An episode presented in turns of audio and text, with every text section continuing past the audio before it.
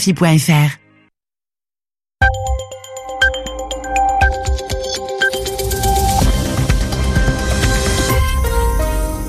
Vous écoutez RFI, il est 22h à Paris, 20h en temps universel.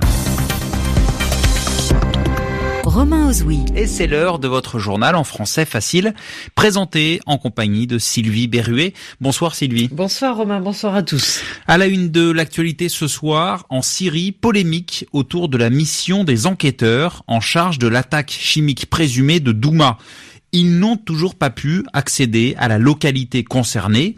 Suite à l'intervention militaire des Occidentaux, un débat a été organisé aujourd'hui devant les parlements français et britanniques. Justin Trudeau est à Paris. Le Premier ministre du Canada a rencontré le président Emmanuel Macron. Tous deux ont une même vision sur de nombreux sujets, notamment sur la question du climat. Et puis le mouvement de protestation qui se poursuit dans les universités françaises. À Nanterre, près de Paris, des examens prévus aujourd'hui ont dû être annulés car des étudiants ont bloqué l'université. Les journaux. Les journaux en français facile. En français facile.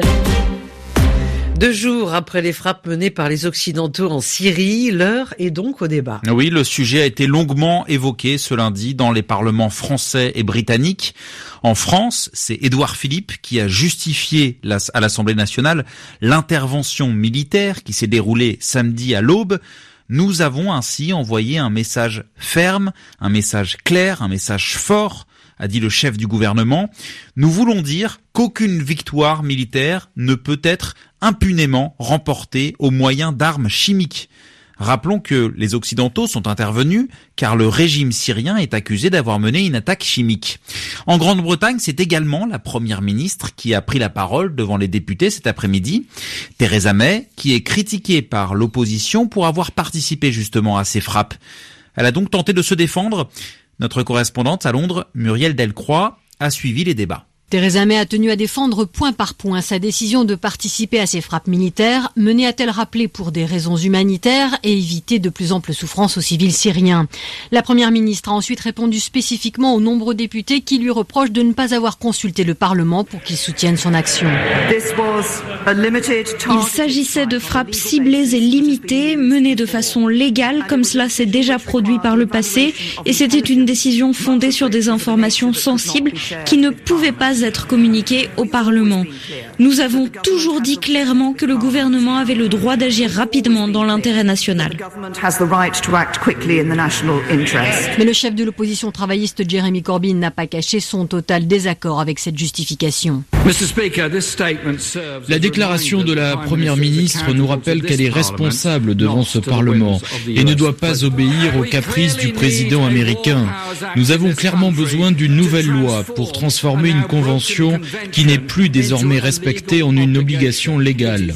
Il est juste que le Parlement ait le pouvoir de soutenir ou d'empêcher le gouvernement d'entreprendre des actions militaires.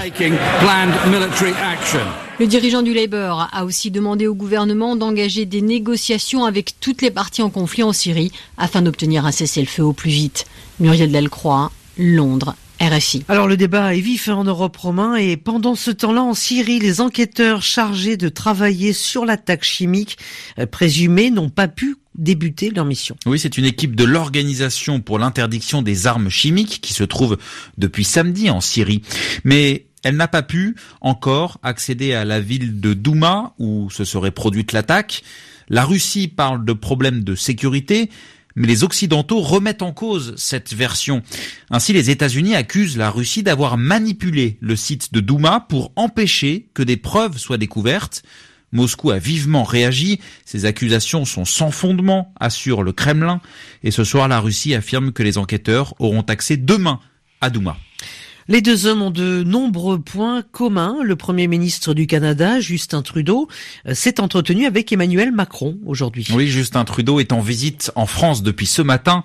Âgé de 46 ans contre 40 ans pour le président français, les deux hommes ont le même style et tous deux veulent renforcer les liens déjà importants entre le Canada et la France.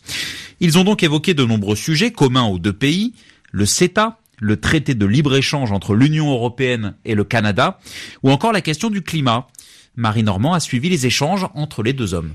Emmanuel Macron et Justin Trudeau assurent vouloir défendre l'accord de Paris sur le climat. Le président français soutient que la France appuiera les initiatives canadiennes lors du G7 dans quelques semaines.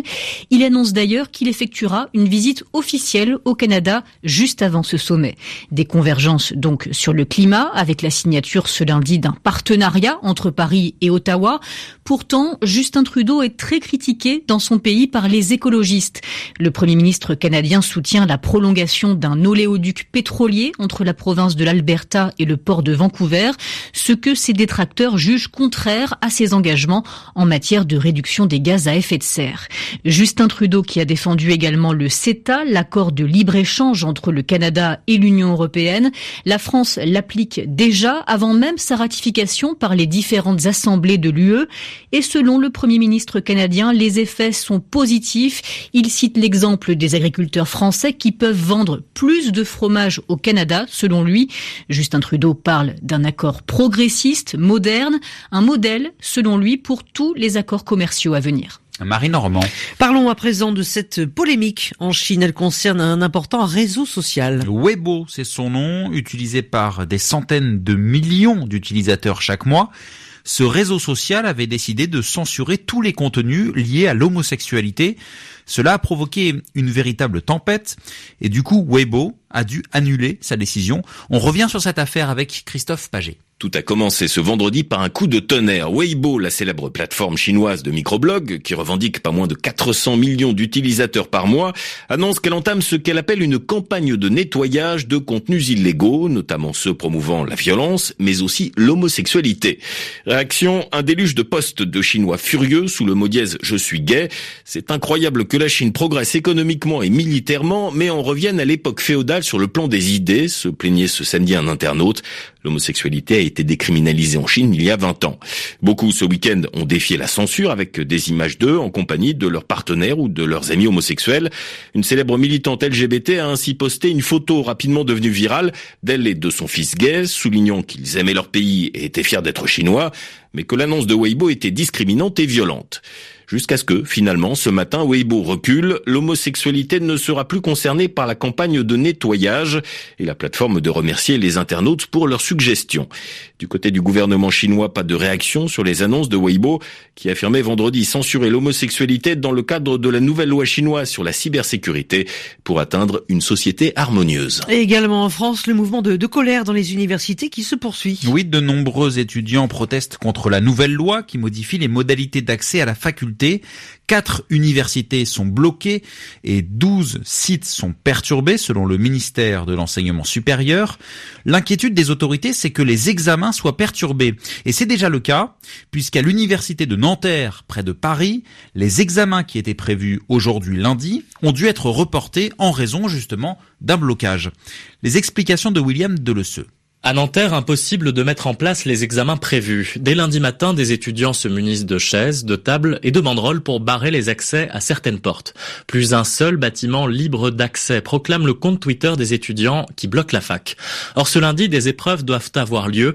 Le personnel, comme les étudiants venus pour les examens, les partiels, ne peuvent accéder aux salles. La direction de l'université n'a d'autre choix que de reporter s'inédier ces épreuves ou de les annuler. C'est le cas d'une évaluation de philosophie, par exemple Seule la note des étudiants durant leur cours sera prise en compte. Plusieurs membres du personnel administratif sont dispensés de venir travailler. Pour forcer les barrages, la faculté aurait pu appeler les forces de l'ordre, mais face au tollé général provoqué la semaine dernière, la présidence de Nanterre change de stratégie. Le président Jean-François Ballaudet avait appelé la police pour faire cesser une possible occupation. Désormais, Paris 10 dit étudier les possibilités de report des épreuves et informe les étudiants au jour le jour. Et enfin en sport, le tennis, les premiers matchs ce lundi du tournoi de Monte Carlo. Oui, c'est un tournoi de préparation pour Roland Garros qui débute dans un mois et demi.